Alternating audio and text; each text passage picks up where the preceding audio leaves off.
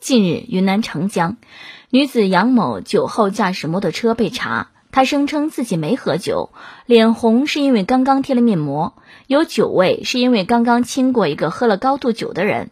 经检测，杨某体内酒精数值为每百毫升七十毫克。她因未满十八岁，没有驾驶证，害怕被处罚，因此冒用姐姐的身份。民警依法对其酒后驾驶、无证驾驶违法行为罚款两千四百元，并责令监护人严加管教。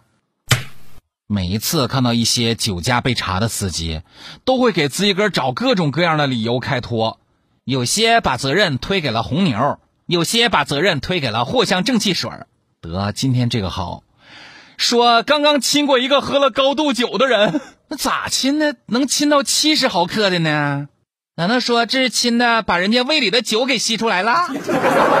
你还不如干脆说，哎呀，我没喝酒，我只是亲了一下装酒的瓶子。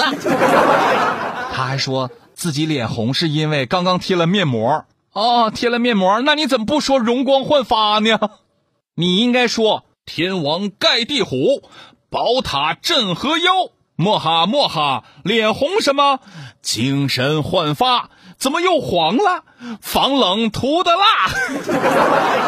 酒驾加上无证驾驶，这是想请全村人吃席吗？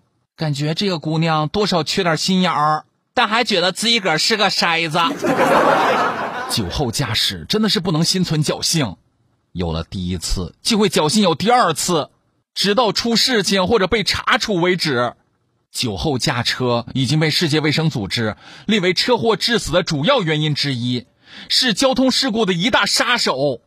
各位街坊邻居，还是那句话，开车滴酒不沾，出行一路平安。为了您和他人的安全，请不要饮酒后驾驶机动车哟。